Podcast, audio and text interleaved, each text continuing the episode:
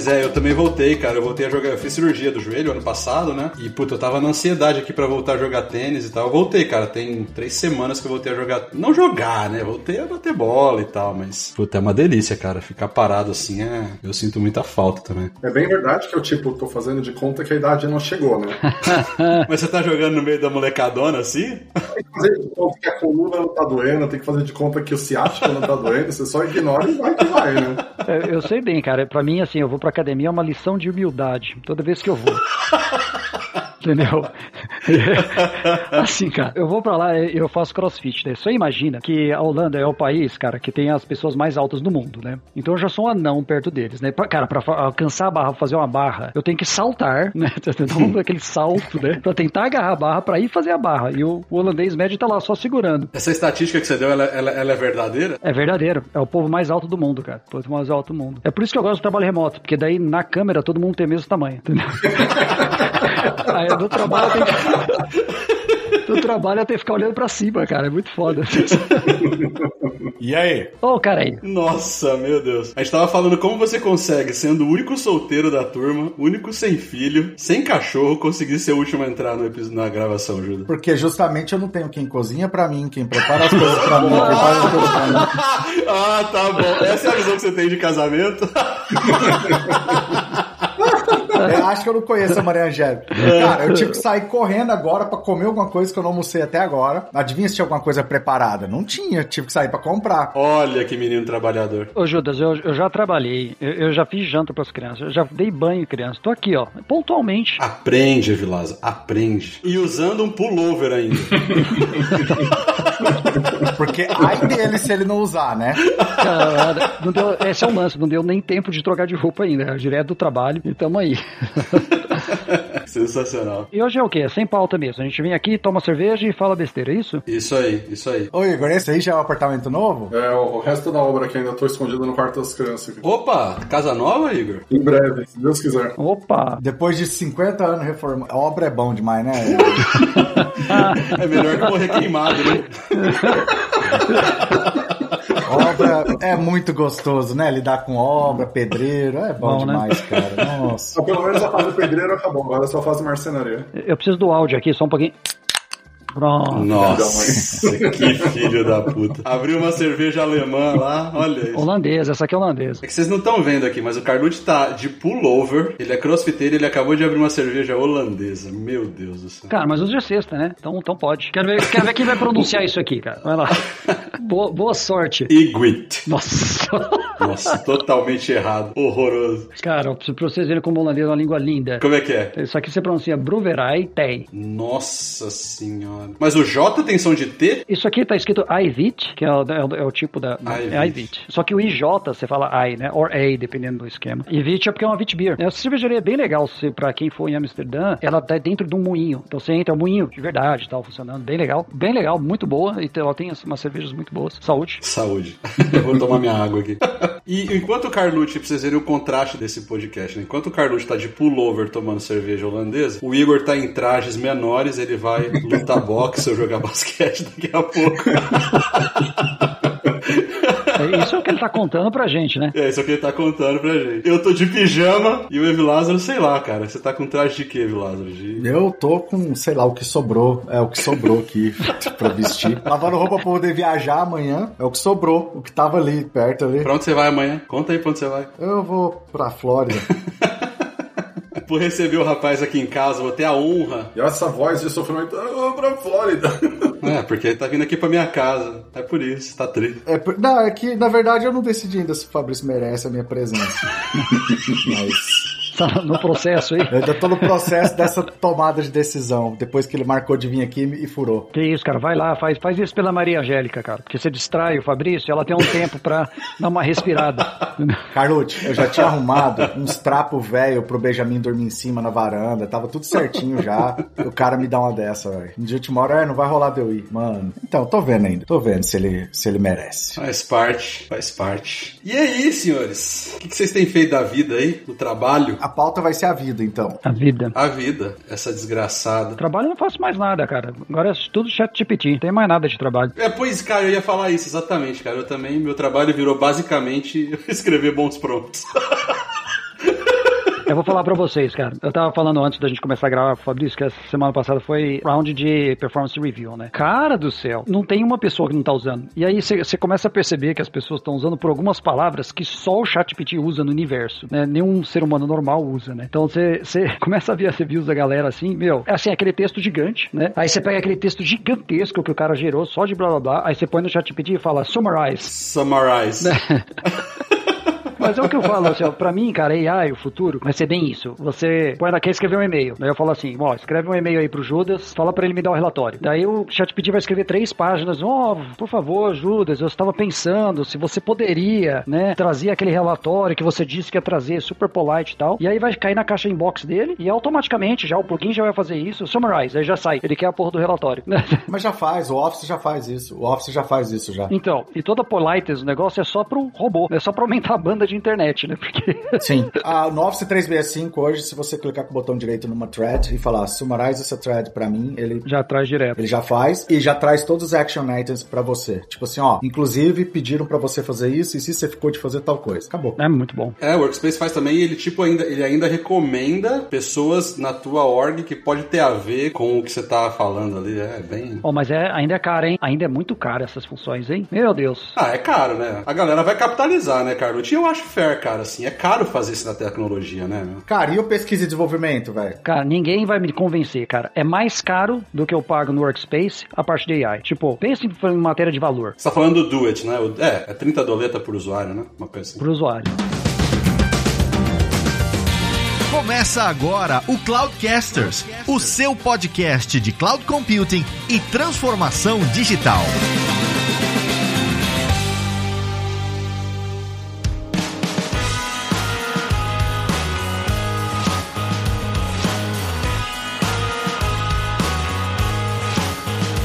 Fala pessoal, aqui é o Fabrício Sanches e o potencial destrutivo desse episódio está gigantesco, viu? Não temos uma pauta, então tá gigantesco.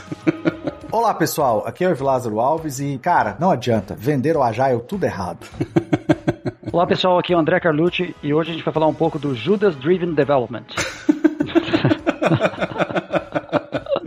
e não se esqueçam em judasgpt.com. Judasgpt. Oi pessoal, aqui é o Igor Abad e no papo de hoje você vai descobrir por que, tudo que te ensinaram sobre pull request era uma mentira.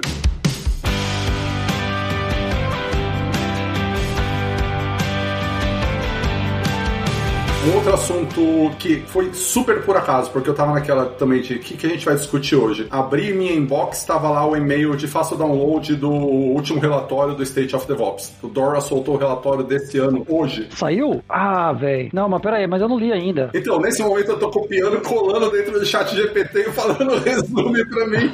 Aí, boa. Summarize. Summarize. e você tem visto que tem, de fato, mudado muito de um ano pro outro esses reports? Tipo assim, a sensação que eu tenho é que há alguns anos eles meio que focam mais em uma parte do que na outra. Eu não sei. Não é sensação, é realidade. Já chegaram à conclusão de que isso aí é tudo bullshitagem já, não? É, o que, que, me chamou a atenção? Quais foram os três principais outcomes que eles foram analisar esse ano? É, desempenho organizacional, desempenho de equipe e bem-estar do funcionário. E eu achei maneiro eles olharem para esse viés finalmente, né? Porque é uma coisa que a gente fala há tanto tempo. O próprio Google, com aquele estudo lá sobre os times de alto desempenho e a característica dos times de alto desempenho no Google, é focando nessa parte de bem-estar e de segurança psicológica e tudo mais. Eu achei super pertinente eles tocarem esse assunto dentro do relatório do Dora. Sim, e faz parte do capabilities lá, né? Do... Mas tem tooling para isso, para medir isso? Tem processo? Como é que é? É survey, cara. Cara, é, eu acho que esse é um dos aspectos mais bacanas. Assim, respondendo diretamente a sua pergunta, tem ferramentas para isso. Então, uma ferramenta bastante simples para você medir isso é usar o ENPS. Então, você pode fazer NPS para employee e aí você consegue sentir como está a temperatura da equipe. Você, junto dos detratores, quem te dá nota baixa no NPS, você consegue fazer uma pesquisa mais qualitativa depois, entender o que está pegando. Tem ferramentas para te ajudar ajudar a anonimizar isso para as pessoas se sentirem seguras para darem feedback. Então, sim, tem tooling, mas acho que a parte mais bacana não é nem o tooling, é o fato da gente lembrar que antes da gente discutir processos e ferramentas no DevOps, a gente tem que discutir pessoas, que é dos três pilares, para mim é o pilar menos olhado, o pilar de pessoas. A gente sempre está falando de processo, ferramenta, processo, ferramenta, esquece das pessoas. Acho legal ver o relatório do Dora trazer essa importância para a discussão sobre pessoas e principalmente o bem-estar das pessoas. Mas, Igor, pessoas em, grandes mudanças, assim, de, né, pelo menos na área de tecnologia, sempre é negligenciado. Tipo, quando você vai para uma área, por exemplo, antigamente, quando se falava muito, né, de integrações, ou, ou quando começou a questão de cloud, é, eu sempre bati nessa tecla do seguinte, a, a gente começou a ver mais tração quando a gente olhou para certas roles que estavam sendo deixadas de lado, por exemplo, pessoal de segurança, pessoal de infraestrutura que, tipo assim, todo mundo com aquele discurso que agora não precisamos de ninguém de infraestrutura. Quando começou a olhar para essas pessoas e realmente endereçar as preocupações dessas pessoas, é que a gente começou a ver mais tração em projetos de adoção de cloud. Ou seja, é engraçado, porque sempre que você tem uma grande mudança, você percebe que pessoas é sempre negligenciado. É verdade, é verdade. E tem um ponto que eu acho que é interessante que faz todo sentido, né, agora que vocês estão falando, pensar, né? Quando a gente vai encabeçar ou liderar um projeto de transformação digital ou conversa com empresas grandes que estão nesse processo de transformação e tal, todo mundo fala, puta, tecnologia é a parte mais fácil, né, cara? A parte mais difícil é realmente mudar o mindset das pessoas e fazer as pessoas pensarem como a gente espera que elas pensem, né, num, num modelo mais digital e tal. Total. E faz todo sentido, né? Quer dizer, se você não começa a fazer isso da equipe de desenvolvimento, a galera que tá ali no, né, trabalhando com a tecnologia o tempo todo também, talvez seja mais fácil de refletir isso para cima do que o contrário, né? Não sei. Sim. Bom, tá, o que o Igor tá falando ali, dá, abre aí no navegador aí, dora.dev.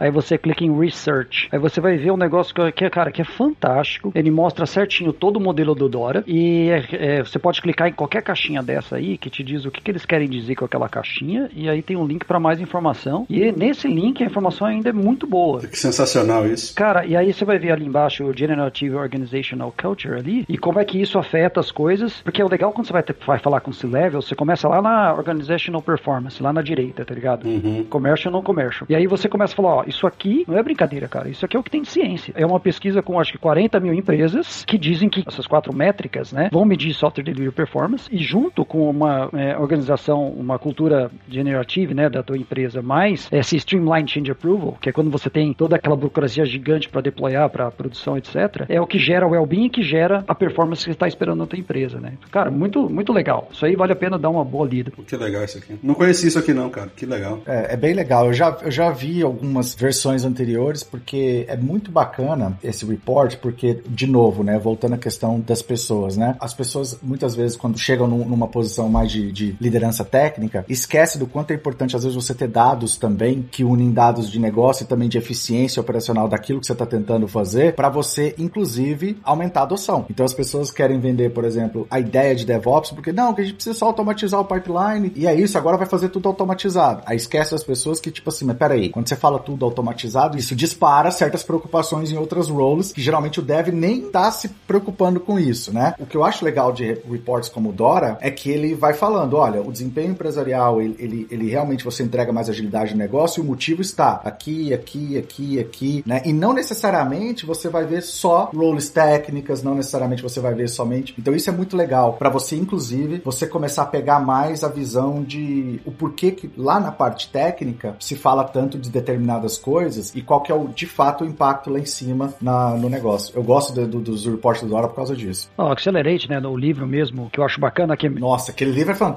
Então, que, é, que basicamente é o resumão, né? É, é, é, como se fosse o primeiro reporte que você vai ler. Mas uma coisa que eu acho legal é que assim, você, o livro é, ele, ele, é curto e ainda assim metade dele é só descrevendo as técnicas de estatística e etc que eles usam para gerar os dados, né? Então tem todo o embasamento científico por trás, assim, é muito bacana. Aproveitando o gancho do Accelerate, não sei se vocês viram, a doutora Nicole Forsgren, que é uma das autoras do Accelerate, que fundou o Dora lá no começo, ela hoje está na Microsoft. Quer dizer, não sei se ainda tá, porque esse negócio flutua tanto, não lembro se ela ainda tá na Microsoft. É, mas de qualquer forma, ela teve um tempo com o pessoal do GitHub, fazendo um estudo lá com eles, e eles é, descreveram um negócio que eles chamaram de Space Framework. Não sei se vocês tiveram a oportunidade de ver. Sim, com certeza. Muito legal. Sim. Já ouvi falar disso. Ah. O Framework Space, ele ajuda justamente a aterrissar muito disso que a gente está falando, né? De como que você atrela a questão da... Usando uma das técnicas de gestão, de gestão baseada em evidência, para você não liderar o seu time baseado em achismo, para você ter números, ter evidências, ter dados para te guiar. Eu não sei o, o, como vocês percebem isso, mas uma coisa que eu vejo com muita frequência quando eu vou conversar com um cliente é que ao invés de ele trabalhar a gestão baseada em evidências, ele trabalha a gestão baseada em vaidade. Ah, total. Que é aquela questão de criar dashboards muito bonitos, com indicadores mirabolantes, mas nenhum deles é actionable. Ele não faz absolutamente nada com aqueles indicadores. Falar nada, né? É, é. Acho que uma das discussões mais importantes que né, vocês que estão ouvindo a gente tem que levar para dentro de casa quando a gente fala de DevOps, de métricas, porque a gestão adora falar de métricas, adora falar de indicadores, adora medir produtividade e a gente estava falando do Space porque o Space é um framework para medição de produtividade de equipes de desenvolvimento. E é muito louco porque ele vira o conceito de cabeça para baixo, te lembrando que você não tem que coletar métricas de vaidade, você não tem que criar dashboards bonitos, você tem que coletar as métricas que façam sentido e que principalmente sejam actionable para você poder montar um plano de ação. Senão, qual é o valor de você coletar uma métrica e você não atuar em cima daquela métrica? Então, mas como é que você sabe que aquela métrica é actionable? Como é que você sabe que ela é uma métrica crítica? Como é que você avalia e define isso? Assim, de maneira bastante simplista. Quando eu vou conversar com os clientes é, e o cara fala, ah, eu quero medir, vou dar um exemplo esdrúxulo, eu quero medir quantidade de linhas de código produzidas porque eu quero saber quais dos meus devs são mais produtivos. A primeira pergunta que eu devolvo é, tá bom, mas qual é a ação que você vai tomar em cima disso? Vou mandar embora. Você vai pedir para que as pessoas produzam mais código? Então, primeira coisa, você tem que ter uma ação. Se o indicador não tiver uma ação atrelada, ele não serve de nada. E aí vamos discutir a ação. A ação, nesse caso, é produzir mais código? Tudo bem. Você sabe que eu, como desenvolvedor, se eu estivesse no seu time, ia começar a inserir um monte de comentário dentro do meu código. Exato. Eu sou o cara mais produtivo do mundo, né?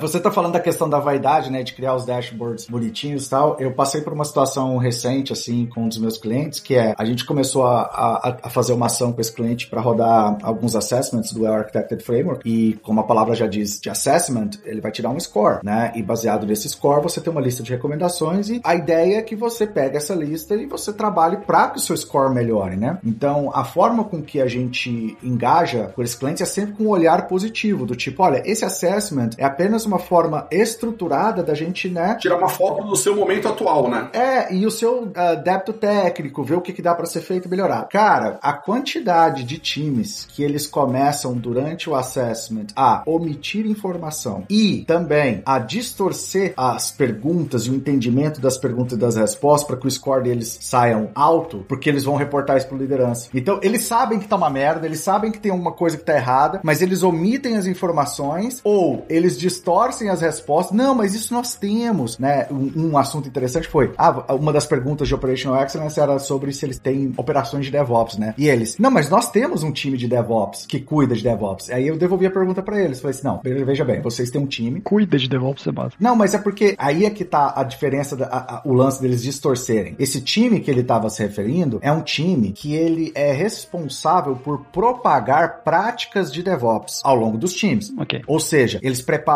aceleradores, build blocks, boas práticas para que esses times usem. Então é um time de plataforma. Então a pergunta que eu fiz para eles foi o seguinte: tá bom, vocês têm esse time de DevOps. É tipo um COI, assim? É, tipo um COI, só que específico para DevOps. Aí eu virei para eles e falei assim: tá bom, aconteceu uma merda no seu workload. Esse time, ele é accountable por isso? Não, claro que não. Aí ele, não, eles só fornecem pra gente. Falei, então, quem que é accountable? A gente. Então esse time não, não é um time de, Você não tem essas práticas de DevOps dentro do seu time. Você apenas tá pegando partes de building blocks e aplicando. Aí os caras. Sabe quando o cara concorda, mas ele quer, tipo assim, não, cara, mas a gente tem. Tipo, a gente. Não, não estraga a minha métrica, cara. tipo, por favor. Pô, eu, eu demorei tanto pra construir um business case desse time pro meu chefe. Coloca que a gente tem. E aí, cara, aí você vê alguns, né, resultados e você olha e fala assim, cara, né, isso será que tá refletindo a realidade, né? Você sabe que, Vilázaro, você me traz um sintoma de um negócio que tá muito mais embaixo e que é muito mais grave, que é a questão da insegurança psicológica. As pessoas, é, elas sabem que na organização em que elas estão inseridas, as métricas são usadas para punição. Exato. E toda vez que você usa métrica para punição, os times vão esconder a métrica. É aquela velha história da tirinha do Gilbert, de, opa, vou codar um carro novo para mim, quando o chefe falou que vai pagar por bug corrigido.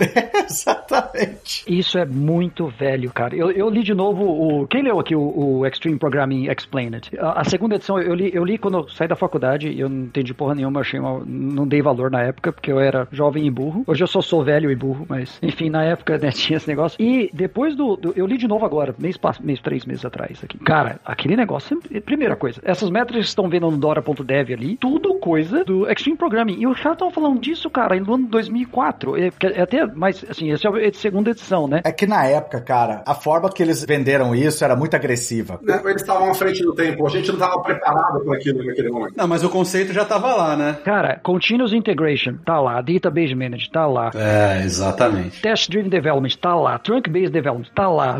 Version, cara, tá tudo negócio velho, cara. E a gente continua discutindo isso como se fosse novidade hoje. Mas, Carlucci, agora é o seguinte, mas conecta exatamente com o que a gente falou sobre esquecer e negligenciar as pessoas. Quem também não lembra que na época que saiu tudo isso, a galera simplesmente, a primeira coisa que eles falavam é o seguinte, esquece essa merda de waterfall, essa merda não vale pra porra nenhuma, o negócio agora é extreme, não tem planejamento, agora tem que fazer isso, tem que botar duas pessoas codando. Aconteceu com o microserviço também. DevOps também. DevOps também. SRE. Aí você começa a vomitar um monte de novas coisas pra galera, aí você tá olhando pro cara de infraestrutura que tava aprendendo a gerenciar data center com frameworks extremamente estruturados, como o IT, o COBIT, um monte dessas coisas, que é o famoso Cover Ass, né? Tipo, os caras teve que assinar, ter digital de até, até da mãe do cara pra fazer um deployment, aí chega todo mundo e fala assim, agora tem que ser desse jeito. Cara, vender errado o negócio no começo, cara. Sim, sim. Sim, sim. Mas pensa bem, ó, eu vejo muito isso. A gente tá vendo, a gente tá falando disso, é engraçado, né? A gente teve o lance do Waterfall, e aí a gente vendia, as empresas, as consulting companies vão lá e estão vendendo Agile, né? Aí depois teve DevOps, co- começaram a vender DevOps Transformation. Daí, e agora a gente tá na época de vender Developer Productivity, né? Eu acho que é por isso que tá tão em, em voga agora. Porque imagina assim, ó, pensa no cenário atual, cara. Teve um monte de layoff, tá todo mundo falando de produtividade, ninguém tá mais queimando venture capital, e aí todo mundo que investiu na empresa estão falando assim, ó, eu quero produtividade aí dentro da empresa, todas as áreas. Sim. Aí vem o CEO volta da reunião do board e pensa assim, galera, tem que medir produtividade de todo mundo. E aí chega pro pessoal de sales. Bom, beleza, tem que vender tanto, blá blá blá. Pessoal de recruitment tem que contratar tanto. Não é fácil, mas é um pouco mais fácil, né? Aí você chega pro pessoal de dev. Então, galera, vocês têm que medir produtividade. Aí o CTO fica naquela situação, pô, mas eu vou me dar suas métricas aí. O cara, pô, mas não é bem assim, né? Não tem como eu te medir. Não, então vamos medir é, número das. Você não faz esse monte de histórias aí, né? Vamos medir as, as tuas estimativas. Olha, não funciona assim. O pessoal vai gamificar essas coisas, né? Tipo, se você quer que o nosso sprint points cresça, é bem fácil, é só estimar o mais alto, né? tipo assim. Exatamente. Qualquer métrica que você fizer, vai pegar. E agora, eu até eu, eu contei toda essa história porque teve um, um artigo que ficou bem famoso esse, esse, acho que uns dois meses atrás, da McKinsey, que ela publicou Yes, You Can Measure Developer eh, Productivity, e publicou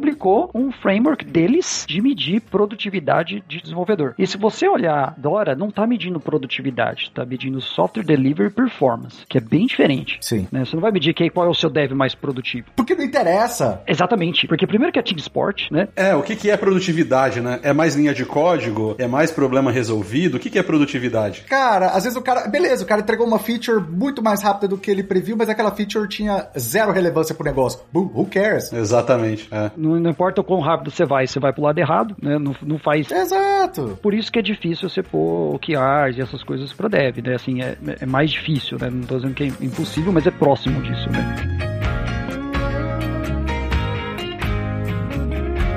Cara, eu tava vendo é, essa página da McKinsey que você comentou. Basicamente, o que eles fizeram foi pegar algumas métricas do Dora, pegar algumas métricas do Space e algumas métricas do Developer Velocity, que é o que eles fizeram com a Microsoft lá atrás. O framework deles, eles fizeram catadão e agora tem um framework da McKinsey. Vou vender produtividade. Bom, você quer produtividade? Eu vendo. Errado não tá. Agora, olha que legal. Teve uma resposta do Kent Beck para esse artigo. Eu recomendo você. Tem duas partes. Ele faz junto com. Agora, putz, eu esqueci como que pronuncia o nome dele, o Gregory. Gregory, enfim, Oros. Que se você não segue ele, esse artigo que eles escrevem em resposta é fantástico, é, descrevendo e caindo em cima da McKinsey, falando quão naive eles estão sendo, achando que "Ah, nós vamos medir exatamente quanto que esse desenvolvedor ou esse time aqui é mais produtivo que o outro, e etc e tal. Assim. Grandes leituras, eu acho que vale a pena. E se você é um CTO aí e tá, tá struggling em como medir performance, o CEO tá te cobrando, eu recomendo ler essas coisas aí que vão te ajudar aí nessa. Compartilhe os links aí, Carlucci, que a gente deixa depois no, no post do, do episódio, pra quem quiser ler. Com certeza. Tem outro que também é. Eu esqueci o nome, mas eu tenho o link, que é Meu Pior Desenvolvedor. E aí é a história de um cara falando do time dele e que ele tem que medir um cara e é um desenvolvedor que não escreve nenhuma linha de código. Mas ele é a cola do time, sabe? Ele não tá entregando software, ele tá entregando um time, na real, sabe? Tá ajudando todo mundo, tá fazendo onboarding. Como é que você mede isso, né? Se eu falar pro cara, vamos ver quem faz mais feature aí, pô, entrou um dev novo no time, mano, caguei pra você. Vou...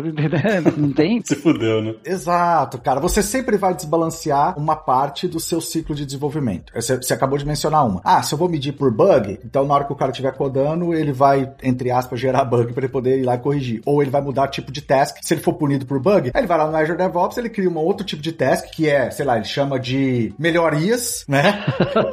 Refactoring. Exato, que aí não é bug. Então, se não é bug, não sai do relatório. Então, quer dizer, em cada etapa do inner loop ali, do desenvolvedor, eh, você vai ter um impacto. Sim. Cara, desenvolvedor é inteligente, velho. Não, não- não é à toa, né? É assim, tem que estudar muito. É, boa parte deles são. Sim, sim. A ma-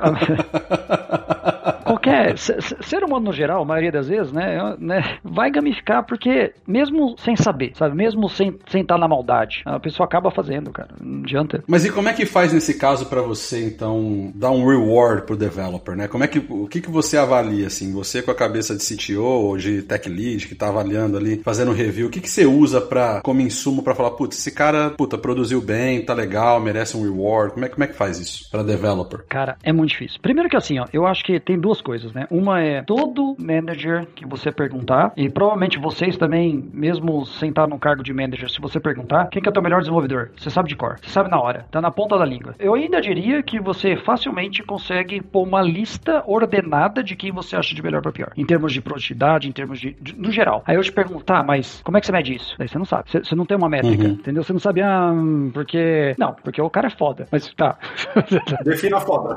É, é, é muito difícil. E é a mesma coisa que você tentar definir produtividade, né? Porque, tá, o que é produtividade pra você? Pra mim é uma coisa, pro CEO é outra, pro cliente é outra, pro cara de produto é outra. Todo mundo vai ter uma definição diferente. Então, acho que a primeira coisa é acordar o que é produtividade. Eu acho que tem alguns skills que, já que você mencionou que se você perguntar para qualquer né, líder qual é o melhor desenvolvedor, e aí por desenvolvedor a gente vamos, vamos colocar engenheiro, né? É, profissional. Isso, porque aí dentro da engenharia você tem vários perfis. Eu acho que você consegue até mapear quais são esses skills. E pra mim, dois que são muito, muito, muito, muito relevantes é, primeiro, é trabalhar bem com resolução de problemas, independente tipo de problema. E por resolução de problema, isso implica também a tradução de negócio para a área técnica, né, para resolver o problema. E o segundo skill que eu acho que assim é fundamental é team player Sim. geralmente essa pessoa é um team player que ela é igual você falou, ela conecta muito bem com todos do time e obviamente ela executa a atividade dela dela muito bem. Se você olhar sempre uma pessoa, um- uma dessas pessoas como um top performer em, em um time, você vai observar que essas duas características provavelmente se repetem. Eu não tô dizendo que não existem outras, mas eu acho que essas duas se repetem. Sim, tem uma outra característica que eu vejo em todo programador, vamos dizer assim, que aqui, pra mim, é a capacidade de fazer pequenas mudanças. Tipo assim, é mover com pequenos passos. Porque se você for olhar isso pro global, tudo que a gente fala de continuous integration, tudo que a gente fala de dollar metrics, tá tudo otimizando pra quê? Pra pequenas mudanças. Por que pequenas mudanças? Sim, porque aí você anda rápido. Você anda rápido, feedback é mais rápido, se der problema você volta mais rápido, se você estiver indo pro caminho errado você se desvia mais rápido e assim por diante, né? Então eu vi todo, todo engenheiro, quem fala muito isso também é, é o Dave Fowler, é, se você não segue ele no YouTube eu recomendo fortíssimo que você siga. Ele fala muito isso, que todos os grandes desenvolvedores que ele trabalhou junto com eles eram pessoas que pensavam assim, meu, como é que eu posso fazer a menor mudança possível aqui, mas muito rápido, muitas delas, né? Uma atrás da outra e sempre validando, sempre validando, sempre validando, né? Eu acho isso muito legal. Mas enfim, como é que você mede isso, né? E você tá certo nisso, é, é, Judas? Tipo, você tem que colocar. Na, na Lepai a gente tá fazendo agora o nosso Growth Framework, que envolve skills, envolve a Engineer Ladder, que é muito importante também, você saber que nível que o cara tá. Porque aquela história assim, a performance fantástica de um desenvolvedor júnior, talvez é uma performance muito ruim de um desenvolvedor sênior, né? Porque então você tem que levar em consideração o momento da carreira, e aí você tem que levar em consideração o que você espera de cada profissional em cada momento da carreira. Tem que escrever. Pra medir de forma justa, né? Exatamente, tem que escrever. Eu não espero que um desenvolvedor júnior faça coaching de novos desenvolvedores, entendeu? Não espero, nem quero, mas eu espero um desenvolvedor sênior que faça coaching de novos desenvolvedores, né? Então tem que fazer. Se o cara não tá ligando, tem um júnior patinando lá e o resto do time tá deixando aquela peteca cair, cara, não tá fazendo o trabalho que eu espero de um desenvolvedor sênior direito. Então você tem que ter essas expectativas escritas, lembrando que tudo que você escrever, você vai otimizar para aquilo. Então tenha muita sabedoria para o que, que você quer otimizar. Metrics drive behaviors, né? Cara, não tem como escapar disso. é, não tem jeito, né? Por isso que não tem uma fórmula mágica que serve para todas as empresas. É, mas já tem frameworks pra você criar métricas que eles falam, né? Tem que ser medível, né? Você tem que conseguir medir, você tem que ter ação, que é o que o, que o Igor falou. Então, assim, não é assim também cria do nada, né? Se você fizer certinho, existem frameworks que te ajudam a criar esse tipo de, né, de, de métrica. É, assim, e um negócio básico que é sempre importante lembrar é que você não mede o indivíduo, você mede a equipe, você mede o sistema, você mede o resultado daquela unidade. Você nunca vai medir uma peça individual. Mas você recompensa individualmente, certo? Sim. O que também é, é, é fogo, né? Depende da maturidade do time, você poderia recompensar o time, né? Mas é difícil, tá? O que, que eu digo com isso, né? Em certos times, né? É, o que você tem, se você tem um time muito maduro, se tem alguém que tá patinando dentro do time, cara, o manager vai ser o primeiro a saber. Porque o time, ele pensa assim, cara, tá todo mundo aqui dando o máximo, etc e tal, tem um cara patinando. Eles vão se ajudar primeiro, se for um time bem saudável, mas se tiver, se chegar numa situação onde não tem jeito, chega uma hora que o time, cara, o time já sabe que tá acontecendo alguma coisa ali, né? Então, por exemplo, eu, eu lá, a gente sempre, na, na Lepine Performance Review, você tem os business objectives e os, e os, os goals individuais, né? Pro business, pra gente, a gente faz isso em tech, é, é, é, é ele é o mesmo objetivo pro time inteiro. Inclusive, é o Product Owner também, né? O Product Manager ali. Porque, como que você vai fazer isso, cara? Oh, a gente não entregou essa feature, foi o cara, entendeu? Foi o time, cara. Então, você otimiza pra aquilo. Pois é, esse é o ponto, né? E da mesma forma, o aspecto positivo também, né? Pode dizer, puta, eu vou ajudar esse cara, eu tô sempre ajudando esse cara, esse cara tá sempre entregando porque eu tô ajudando ele. Porra, daqui a pouco esse cara vai receber um, uma promoção, ou enfim, o que for que seja que você tá recompensando, mas ele tá recebendo por conta da minha ajuda, então na, na prática não foi ele, fui eu, né? Assim. É, mas é tipo o Fabrício, que tipo assim, a cada três meses tira um sabático. Ainda, né, Fabrício? Porque por outro lado, esse pode ser o cara que daqui a pouco tá te ajudando e tá te aliviando quando você precisa, né? Peraí, aconteceu alguma coisa aqui que rolou uma revolta entre os dois aqui. Vocês podem. O, o, casal poderia compartilhar. Rolou uma troca de caras aqui ele faz. É igual o Fabrício. A cada três meses ele tira um sabático. O time dele fica puto com ele. Tipo, cada três meses o cara tira um sabático. Aí ele fica um mês e meio fora. Aí ele volta e fala: então, que eu tava cansado, tava estressado. Então, esse é um exemplo, né? Sim, sim. É um exemplo bom. É, é que eu faço uma entrega tão foda, Judas, que eu posso ficar três meses sem trabalhar que o time. Entendeu? É, olha só. Entendi, entendi. Não, mas eu, meu, sonho, meu sonho é trabalhar o mesmo número de dias que o Fabrício também. Um dia eu vou chegar lá, cara. Seus respectivos cursos. Não, mas é porque eu fico pensando nessa dinâmica de time mesmo, né? Que é super delicada. Como você falou, num time maduro, onde as pessoas entendem que isso é uma engrenagem e tudo mais, beleza, mas é que você pode ter o um filho da puta lá no meio, né, cara? Que o cara, né, tá. Tá, mas a minha experiência é que o time acaba filtrando. Sim, se o time é experiente, eles filtram. É. Cara, eu, eu tive um caso, né, não vou falar em que empresa, que é a mesma história. Você tá lá, a pessoa reclama e era um dev que era, não era júnior, mas não era sênior, falando, pô, todo o pull request que eu pego dessa pessoa, eu gasto muito tempo com pull request e sempre volta e aí melhor, e assim, toda vez tá, tá me enchendo o saco. Tipo assim, eu dou o feedback e a pessoa não faz. E na próxima vez vem de novo igual. A pessoa, quando eu começo a reclamar assim, se você for um manager bom, por isso que eu sou muito. É, eu gosto de manager de, de, de, pessoas mesmo, é, cuidando da carreira, cuidando dessas coisas, que é uma pessoa que consegue estar tá ali no meio e intermediar esse tipo de coisa. Que dificilmente você ia pegar se não tivesse aquela pessoa ali, né? Uhum. E aí ele vai medindo o termômetro do time. Ó, oh, essa pessoa aqui, ele pode dar uma olhada, tal, não sei o quê. E aí tem, ou tem uma maneira de ajudar a pessoa, às vezes a pessoa tá passando, de novo, que legal que tem um manager, né? Às vezes a pessoa tá num momento difícil da vida, às vezes não, não é uma coisa temporária. Ou é uma tecnologia que ela não domina, ou é uma coisa que. É, pode ser muita coisa. É, hum. exato. Não, não é uma fórmula. Cara, eu não sei se vocês leram nesse sentido. Tem um artigo da Andy Jones que são os 10 mandamentos da revisão de código. Hum. Não, nunca vi. É muito legal. Eu vou compartilhar o link para vocês colocarem pro pessoal depois no site. Ela montou 10 mandamentos sobre como você tem que encarar um code review, seja pull request ou qualquer outra técnica que você use, do tipo, não leva pro lado pessoal, é, seja educado com as pessoas, assuma que as pessoas estão querendo o seu bem, estão querendo te ajudar, é, receba o feedback. Cara, é muito legal. Se as pessoas se dessem o trabalho de ler aquilo, esse, essa situação que o Carlucci comentou, desse dev que estava passando por essa situação, se os dois tivessem lido, a relação deles durante essas sessões de pull request seria muito mais saudável. Porque o pull request não é para ser um negócio burocrático, não é para ser um negócio sofrido. Ele é para ser uma ferramenta produtiva. Se ele tá sendo sofrido, a gente tá usando errado. É, isso é um bom ponto. Eu tenho uma opinião que agora eu vou ficar impopular aqui. Tem que parar com o pull request, cara. É muito. sério, acabou. Tem que acabar o pull request. Acaba o pull request. Eu tô falando sério. É, é assim, ó, vamos lá. Você sabe que eu tô brincando, né? Pra que, que existe pull request? Vai lá, Judas. Por que, que existe pull request, cara? É basicamente pra você também ter ali a. Pra você contribuir de forma responsável, né? Com... Não, não. E pra você também ter também a questão de aumento de qualidade de código. Cara, o contexto histórico é mais importante. O pull request ele foi criado para projeto open source. Boa, Igor. Exatamente. Dentro de uma empresa, pra que, que precisa de pull request, gente? Ah, eu discordo, cara. Calma, deixa eu terminar. Deixa eu terminar. Pull request, você precisa pra fazer fazer code review. É a pior maneira já inventada de fazer code review, né? Porque é assíncrono, eu tenho que ficar te incomodando. É, é igual uma coisa, eu dei uma palestra para um grupo de CTOs outro dia, aí eu perguntei assim, ó, ó, quem aqui faz continuous integration? Aí todo mundo levanta a mão, todo mundo faz continuous integration. Ok, quem aqui tem pull request sentado lá esperando para mais de um dia? Todo mundo levanta a mão. Fala, Ninguém faz continuous integration aqui. Porque continuous integration, por definição, você está integrando todo dia. Bom ponto. Você faz commit e você integra. Você integrou todo dia. Se seus pull requests estão esperando mais de um dia, por definição, você não faz continuous integration. Não, mas o Continuous Integration também não pode ser o pull request aceito?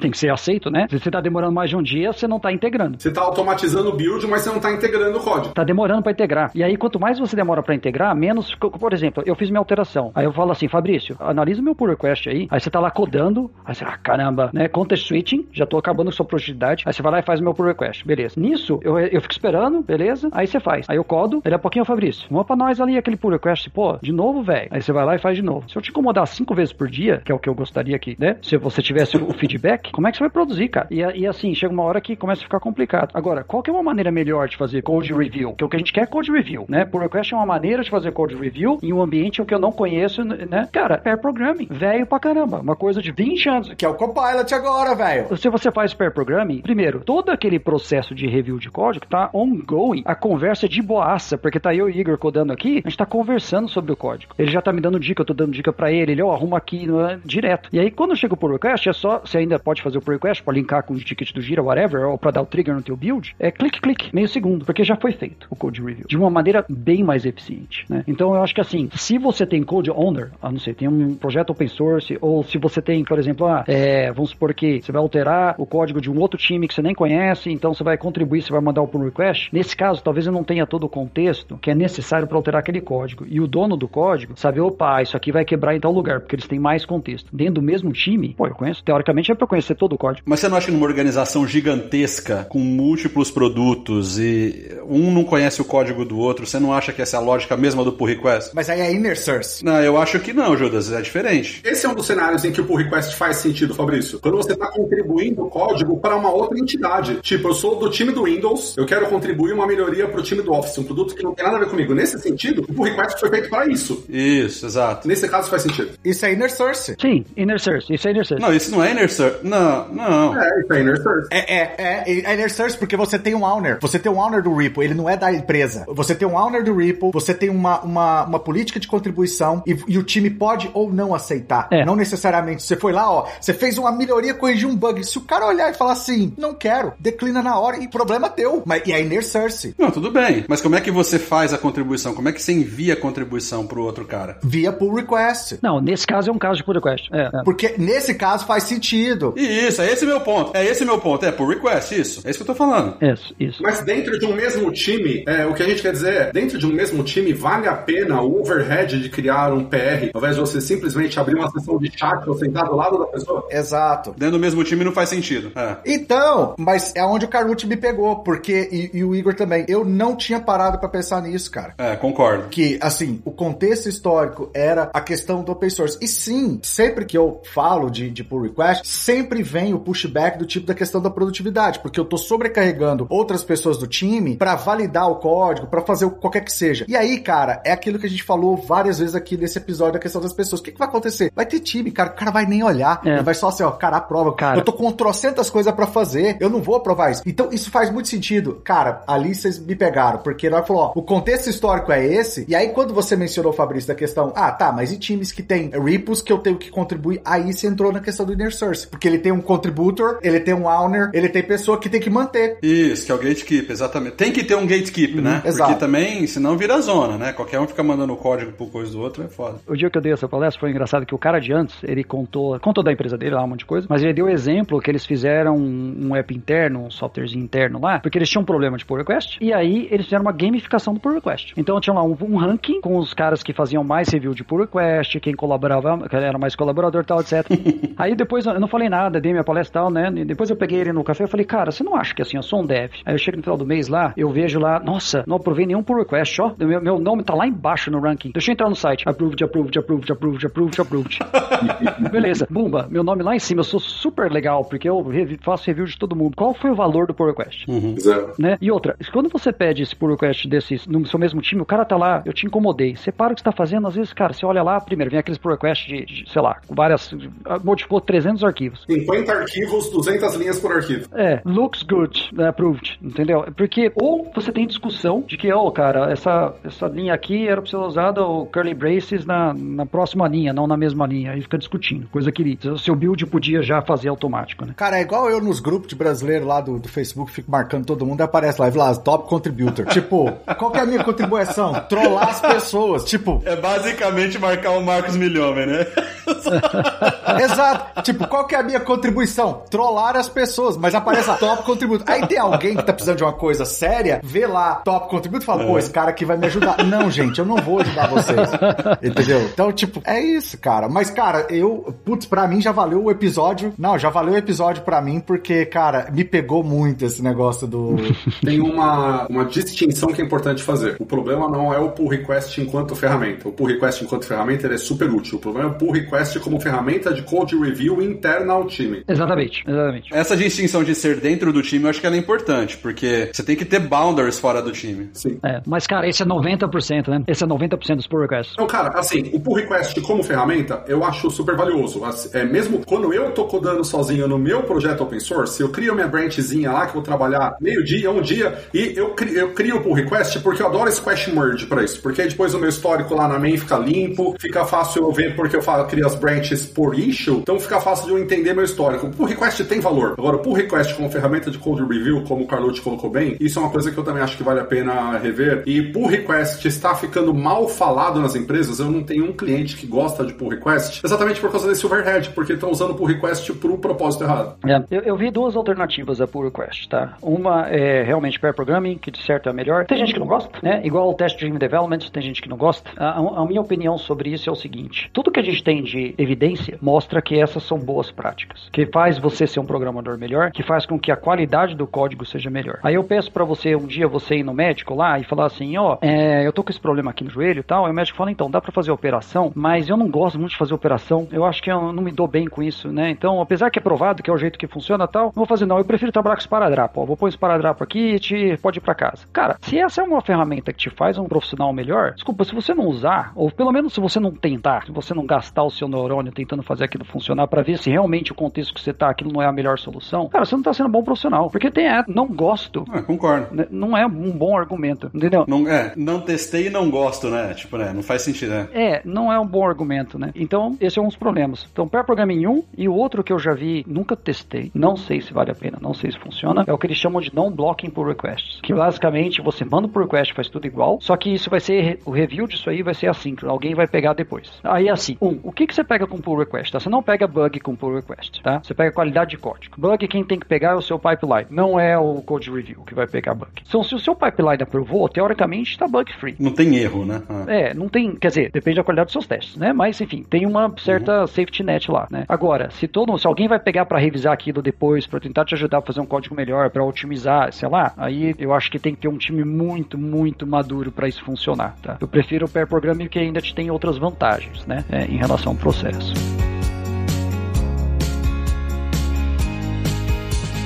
Vocês acham que é meio. Porque assim, eu já vi resistência de CTOs e CIOs com pair programming especificamente, porque eles falam que tem muito. Não, não tô defendendo, tá? Mas eles... a argumentação é de que se perde muito tempo com pair programming. O cara tá ali com outro cara, ao invés dele tá programando, puta, os caras vão começar a falar do fim de semana, e aí ele coda 15 minutinhos, entendeu? Como é que vocês veem isso assim? Isso evidencia muito a qualidade da nossa gestão, porque quando ele vê duas pessoas trabalhando juntas, ele sabe fazer a conta de que isso aqui custa 10 mil, isso aqui custa 10 mil, tá custando 20 mil reais para entregar o trabalho que na cabeça dele e uma pessoa de 10 mil reais entregaria. Isso, exato, exatamente. O que ele não tá medindo é que quando ele deixa na mão de uma pessoa, aquele código vai ser retrabalhado 4 ou 5 vezes. Então os 10 mil custou 40, 50, só que como ele não mede isso, isso não afeta o scorecard dele, porque isso tá escorrendo pelas frestas e ninguém tá olhando para as frestas. é verdade, a gente tá o tempo é todo falando de produtividade e não tá se preocupando com as frestas por onde escorre o dinheiro. E esse líder também não tá medindo, por exemplo, as 10 reuniões inúteis que tem 10 pessoas que poderia ser um e-mail e a hora da galera. Eles não estão medindo um monte de outras coisas. Então, tipo. É, pessoal, assim, tem, tem uma coisa que é indiscutível. Comando e controle é super confortável. Você não precisa pensar muito, você não precisa se esforçar muito, você não precisa ser criativo para você gerenciar um time na base de comando e controle. Quando você vai para um modelo mais ágil, em que você quer otimizar o time, quer se preocupar com as pessoas, quer criar um ambiente mais saudável, você tem que sair do seu patamar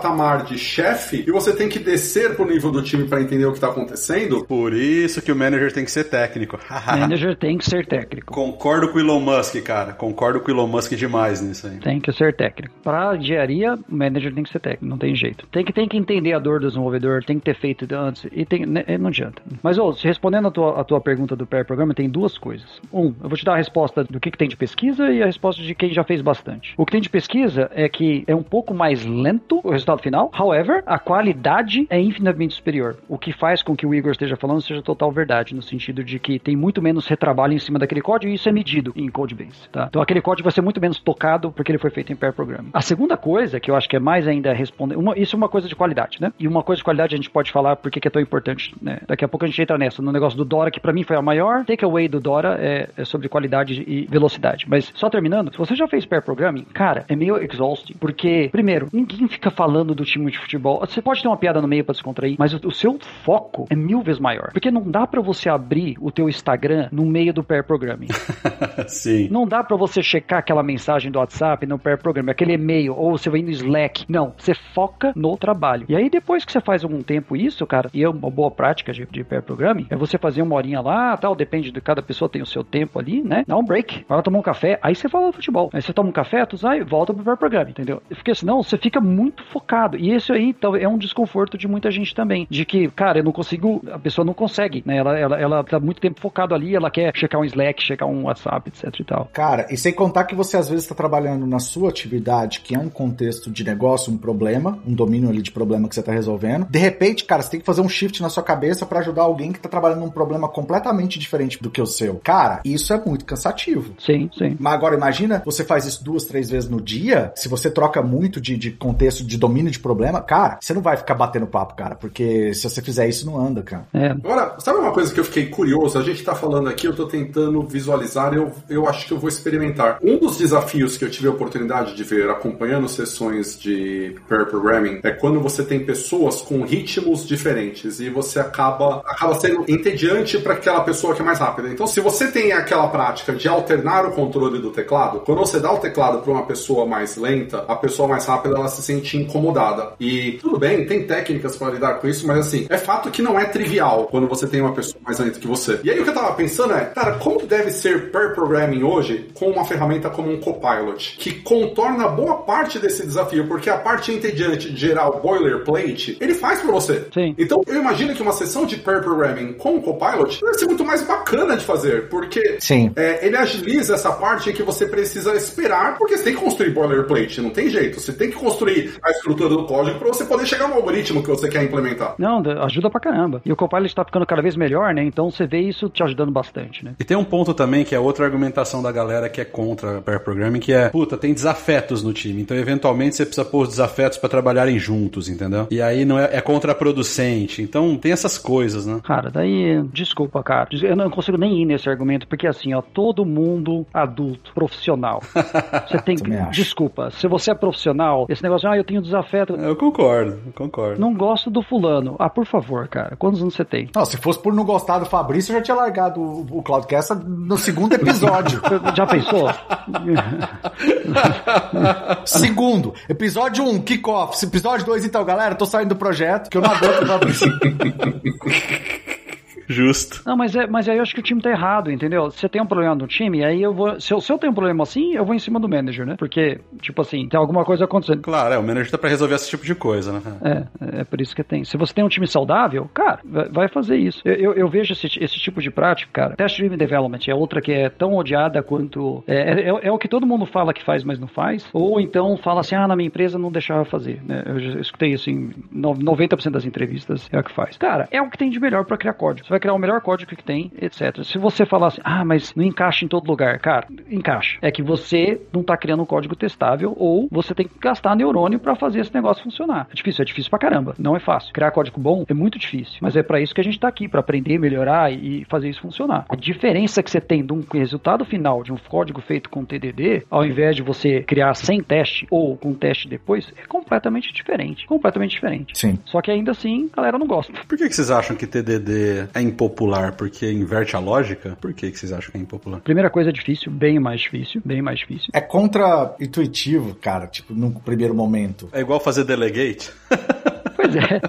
é. é. assim, no início é muito difícil, porque você não está acostumado com aquilo. Mas assim, o benefício de você ter um código que é fácil de entender, porque vamos ser realista, você é o primeiro usuário do seu código quando você está fazendo TDD, né? Você está escrevendo o teste, você está escrevendo o teste com a visão de alguém que vai usar o código, né? Então, você não vai escrever um teste que é difícil, né? Aí você fala, ah, mas isso aqui é muito difícil de testar. Ah, então, talvez você possa melhorar a arquitetura do teu código para ficar fácil de testar, né? Você não vai desistir, pensa olha, olha o pensamento. Ah, não, isso aqui é difícil de testar, então eu vou largar o TDD e vou escrever um negócio difícil de testar. Como assim? Vai ser difícil de mudar. É. E, e, difícil de mudar é o que toda a ciência que a gente tem hoje em cima e boas práticas que a gente tem em termos de programação é o que a gente quer evitar. Se você pensar todos os conceitos Solid, é tudo em cima de fácil de mudar. Single Responsibility Simple. Bom, se só tem um motivo, eu só mudo de um jeito, né? Open Close Principle. Bom, se você consegue estender à vontade sem ter que mudar aquele lá. É tudo relacionado a isso. Vamos facilitar mudar, porque como o Igor falou ali atrás, escrever código, cara, você faz uma vez, é provavelmente 10, 15% de todo o esforço e manter e mudar aquele código é todo o resto da eternidade. Então tem que ser fácil de mudar. E o TDD ele te traz essa visão de ser fácil de mudar, né? E justamente também, né, não só isso, mas quando a gente fala de TDD, o legal de você escrever o teste antes é que o seu código vai ser muito mais desacoplado do teste. Então uma das características de escrever o teste depois, o que é melhor que nada, não, não me leve a mal. Se eu for escrevendo depois é bem melhor que nada. Porém, quando você escreve o código depois, normalmente o que acontece é que você faz um código de teste que é muito acoplado com o teu código de business logic. Então, sabe quando você tem assim, ó, puta, toda vez que eu mudo um negocinho, quebra 50 testes, tem que mudar todos os testes. O cara gasta mais tempo arrumando um teste do que código. É por quê? Porque o teu teste está muito acoplado com o teu código, né? O cara usa aquele mock que né, não tá testando nada, né? Tá testando só um mock. Ou, ou, qualquer coisinha.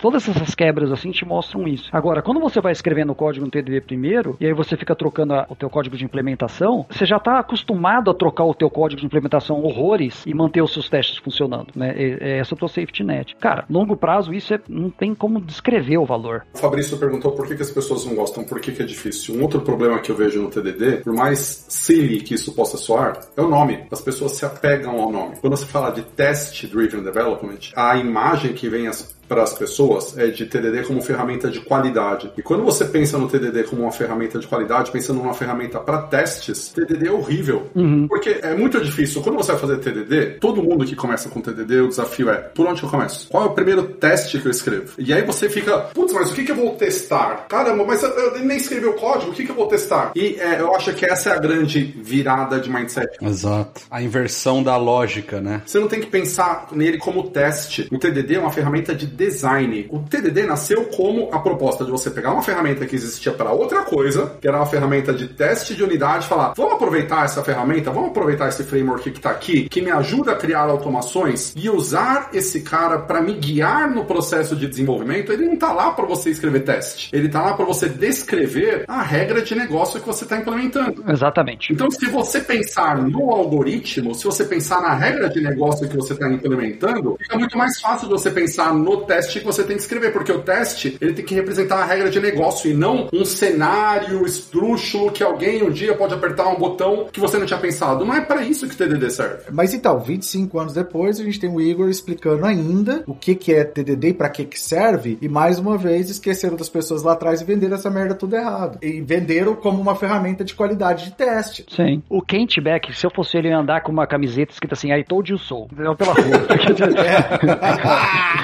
Porque, cara, tudo que o cara falou 20 anos atrás tá aí, ó. É, é o que a gente tem hoje e, e, e, ninguém segue ainda, né? Todo mundo querendo inventar um negócio novo. É, não, ninguém segue. Cara, você falou de princípio sólido, cara. Você falou de princípio sólido. Eu tava tendo essa discussão esses dias. Pessoal, sai coisa nova, assim, tipo, coisa nova que eu falo assim, a gente já falou vários episódios sobre isso, né? Mas toda vez que sai uma, uma nova sigla, né? Ah, microserviço, o que, distribuído, blá, blá, blá, eu sempre me pergunto, cara, se os caras fizessem o básico, feijão com arroz e desenvolvessem monolito distribuído, aplicando os princípios sólidos, cara, cara, já seria tão revolucionário pro que eles estão fazendo. Eu concordo muito quando você fala que foi vendido errado, porque é a mesma lógica do microserviço foi vendido errado, né? Ninguém, fa... pouca gente faz microserviço pela razão correta, né? Total. E os microserviços também contribuíram um monte pra código ruim. Porque, cara, um programinha desse tamanhozinho assim, pequenininho, qualquer porcaria que você joga lá funciona. É, exato. Só que você multiplica essas porcaria por 100 e aí você tá usando 50 vezes mais processing power do que você estaria usando, né, em memórias. É igual Gremlin, cara. Jogou água, plup,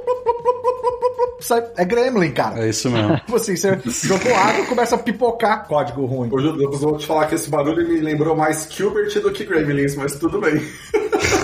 Gilbert? Ah, pelo amor de Deus, David Lázaro. Mas é que você não jogou Atari na vida, vai. Esse é um nerdzinho de baixa categoria, viu? Devolve sua carteirinha de geek agora. Passa na administração e devolve sua carteirinha de geek. Devolve a carteirinha aí, pô. Eu ia falar que eu também não entendi, mas vocês xingaram tanto Deus Judas que eu fiquei quieto. O Carlucci tá comigo. Tímido. Falei, caralho, estão destruídos. Carlucci tá comigo, cara. Eu falei, estão destruindo o cara ali, vou ficar quieto, velho. Deixa eu sair de lado aqui, deixa ele apoiando lá, né? Ô, Jeff, põe o som do joguinho aí pra eles, Jeff. Põe o som do joguinho.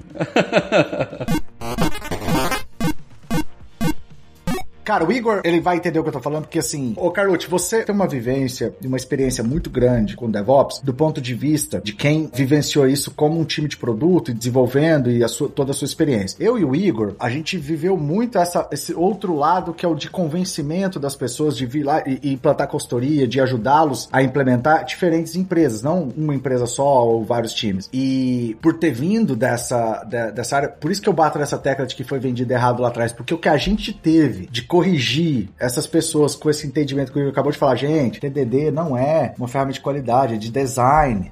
Ó, isso daqui, é, é- é- cara, não é com essa perspectiva, ó, OKR ou métrica, cara, você não tem que medir isso, porque isso aqui, ó, no final do dia, não vai. Cara, quantos, ô, ô, ô, Igor, época de TFS, quantos dashboards te pediram pra criar, né, com a função de culpar desenvolvedores? Caraca, TFS, Nossa. parece tanto tempo Cara, atrás, né, cara? Parece outra vida. Quantos dashboards pediram pra criar pra, tipo assim, expor falhas? Tipo assim, eu quero que fique aqui, ó, na televisão, pra todo mundo ver, porque se aparecer isso aqui, ó, todo mundo vai estar vendo. Ou seja, tipo, cara, e aí você tinha todo o movimento agile falando pra você não, não, não culpar as pessoas, pro time ser mais é, tal, não sei o quê. E a galera indo pra uma direção completamente oposta. Quando veio o Extreme Programming, eu lembro, cara, eu fui fazer o primeiro treinamento de Extreme Programming, um instrutor, cara, ele chegou, é um cara muito conhecido no mercado, não vou, vou falar o nome, mas assim, ele já chegou, tipo assim, ó, esquece tudo que vocês já ouviram falar de gestão de projeto, que é isso aqui que vocês vão ter que fazer agora. Só que você tá com uma sala, cara, com gente que tá há 20 anos apanhando pra fazer do jeito assim, Era assim mesmo que os caras vendiam. e aí o cara chega. Aí eles falavam coisas que soavam diferentes. Tipo assim, ó, você esquece planejamento. Sabe os princípios agile que todo mundo confunde, né? Sim, então, tipo sim. assim, aí o cara, ó, tá vendo isso aqui? Ó, o cara falou, ó, você não tem que ficar documentando nada mais, não. Mano, isso pros caras Que horror, que tava no mesmo Ah. processo de implementação de CMMI, os caras contorciam na cadeira assim e falavam, cara, não é possível que esse cara tá vindo aqui falar. Então, assim, cara, durante muito tempo foi muito debate do sexo dos anjos, cara. Tentar entender o que, que era cada coisa, pra depois os caras começarem a entender, ah, então quer dizer que quando falava isso, era isso. Mas, ô Judas, isso que você tá falando é muito verdade e eu acho que tem a ver com a pressa das pessoas em se tornarem especialistas num tópico assim que o tópico surge. Tá acontecendo com AI agora. Pode ser também. Ah, é. Cara, o que tem de especialista agora, cara, de inteligência artificial? Cinco anos de experiência de ChatGPT. O cara nunca relou a mão no modelo, ele não tem ideia do que que é, mas o cara tem curso pronto, cara, e tá vendendo. É maluquice, cara, é loucura. A diferença é que eles sabem ganhar dinheiro, gente não. Exatamente. É esse o ponto, Igor, é esse o ponto. Daqui a pouco tá. Cadê o artigo da McKinsey? Cara, mas assim, Snake Oil não começou a ser vendido hoje, né? Ah, é, com certeza. É, não. exato, exatamente. Sei do. Inclusive, pausa pro anúncio, né, né, Fabrício? A gente tá pra lançar aí o Judas GPT. Vai sair. Digita aí, Judas GPT pra você ver. Judas GPT. Mas ele, ele te diz o que o Judas faria na, na situação? Não, ele, ele, quando você pega, você só escreve um texto, ele vai lá e comenta em algum grupo do Facebook pra trollar e marcar alguém. É isso que ele faz. Isso, é isso que ele vai fazer. É a única função que ele faz. E ele te coloca como top contributor daquele Eu grupo. contribuo. Mas, cara, você falou um negócio muito interessante aí do lance de, ah, não vai ter mais documentação, não vai ter mais processo, etc e tal. Cara, é o que eu já escutei disso, cara. Então, e é uma coisa que a gente vê em muita empresa, que é o cara foca um monte em tech, porque tá, às vezes o founder é tech, etc e tal, e a parte de produto é negligenciada. E aí você tem o que a gente falou no início da conversa aqui, da galera produzindo um monte de coisas, cheio de tecnologia, super rápido, indo pra direção errada, né? Por exemplo, a, a escrever user story, né? Você tem a user story bem escrita e você tem aquela que é basicamente que eles chamam de programação por remote control, né? Que a pessoa de produto tá escrevendo exatamente o que, que tem a acontecer. Às vezes tem lá, a, cara, a base, de, a tabela que tem que ser trocada. Cara, isso aí é pro time ver o que, que vai precisar fazer, né? Você tem que descrever um, uma user story. tipo, um, um, negócio, uma coisa de negócio é, pra cima, né? Uma coisa que eu, que eu. Aliás, eu posso recomendar dois livros. Aliás, é, podia ser legal uma, uma rodadinha de recomendar livros, né? Mas uma, dois livros que eu, que eu posso recomendar para pessoal que quer aprender também de produto, eu acho que todo mundo de tech deveria. Um é, é o Inspired, do Kagan lá, que é fantástico, um livro fantástico. E ele realmente escreve, é um basicão, assim, né, vamos dizer, né? Mas ele escreve o contexto de como criar produtos numa empresa de tecnologia. Então é muito legal o jeito. E, é legal até pra gente que é da área tech ver a visão do lado de produto, né? Então te traz muito, muita coisa. E o outro que eu achei muito legal, que eu acho que todo product manager ou product owner, dependendo do, do, que você usar, deveria saber, é um que é um livro bem antigo também, que chama 50 Quick Ideas to Improve Your User Stories. E cara, é um guia rapidão para você escrever user stories de uma maneira super legal para os times, de maneira mais eficiente, etc. Recomendo fortíssimo. São dois livros assim que realmente mudaram a minha maneira de pensar em relação ao lado do produto das coisas também, na direção da direção que a gente quer ir. Muito, muito bom. É, um livro. Então, já que a gente está entrando nessa questão de livro, assim, acho que um livro que eu comecei a ler recentemente e que, cara, tem melhorado muito assim a minha vida, principalmente no relacionamento com colegas de trabalho, com clientes e tudo mais, para me tornar uma pessoa melhor, eu recomendaria ler a Bíblia. Eu acho que é um livro que, que ajuda muito, assim, cara. Eu tenho descoberto muitas coisas legais. Puta que pariu, cara. Não, mas é sério, uai. Eu, eu tô lendo a Bíblia agora, uai. Eu tô achando legal. Eu quero recomendar aí, pessoal, para ler a Bíblia. Eu acho que. Muito legal, muito legal. Já parabéns. Você é uma pessoa melhor. Você é uma pessoa melhor. Que filho da puta. Cara, eu tô achando o máximo, velho. Eu não vou dar spoiler do que que acontece, mas assim, é, é bem legal o livro. Justo. Eu ouvi, eu ouvi falar que tem um Judas lá. É verdade, tem um Judas lá. Pois é, cara. Eu quero saber o que vai acontecer quando chegar naquele capítulo lá. Sem spoiler, hein? Sem spoiler. Bom, deixa eu dar minha dica então, já que a gente tá falando de dica de livro, eu tava falando da questão das métricas de vaidade e de a gente ficar enfeitando dashboards com métricas que não servem para absolutamente nada. Eu sugiro um autor, Daniel Vacante, ele tem dois livros muito bacanas, um deles em particular que é o Actionable Agile Metrics. Então ele fala justamente sobre métricas ágeis sobre as quais você pode agir. Hum. Então não são métricas de vaidade, são métricas que você pode efetivamente fazer alguma coisa de útil com essas métricas. Cara, vale muito a leitura dos dois livros dele, tanto o de Actionable Agile Metrics quanto o When Will It Be Done, que fala sobre estimativa, que é também uma outra discussão eterna. Hum. Esses dois livros são muito bons, vou colocar os links aí. Oh, e o, e o Dave, Dave Fowler também lançou o Modern Software Engineer, se você segue ele no YouTube, já dei a dica do cara. Ele fez um livro fantástico também, vale a pena. Bom, a minha ali não tem nada a ver com tecnologia. Eu tô tentando ler coisas fora de tecnologia para abrir a cabeça um pouco também. É por isso que eu. É por isso que você tá lendo a Bíblia, né, Judas? Eu acho que é uma boa, é um bom esforço. Uhum. Bom, Judas precisa mesmo, é isso aí. Ele precisa, é precisa. Ele precisa saber que na Bíblia tem outras histórias além de Judas, né? Eu tô lendo um livro que chama Quando Nietzsche Chorou. Muito bom esse livro. Já li, muito bom. Esse livro é muito bom, cara. Esse livro explodiu minha cabeça, de verdade. Vou deixar o link também aí. É realmente muito bom. Parece que é uma coisa, mas na verdade é outra completamente diferente, tá? É muito legal. Recomendo. Esse livro é bacana. Muito bom, senhores. Muito bom, obrigado, hein, pelo tempo de vocês. É sempre um prazer inenarrável. Carlucci, já... que horas já são pra você aí, Carlucci? Cara, aqui são 10 da noite. Tá cedo, tá de boas, tá de boas. Tá de boas. Maravilha, o Igor agora vai lutar boxe. Pois é, diz ele, né? Diz ele. Vou tentar fazer uma cesta, pelo menos. Obrigado mesmo pelo tempo de vocês e para quem teve a paciência aí de ouvir essa baboseira que a gente falou aqui. Valeu e até a próxima. Valeu.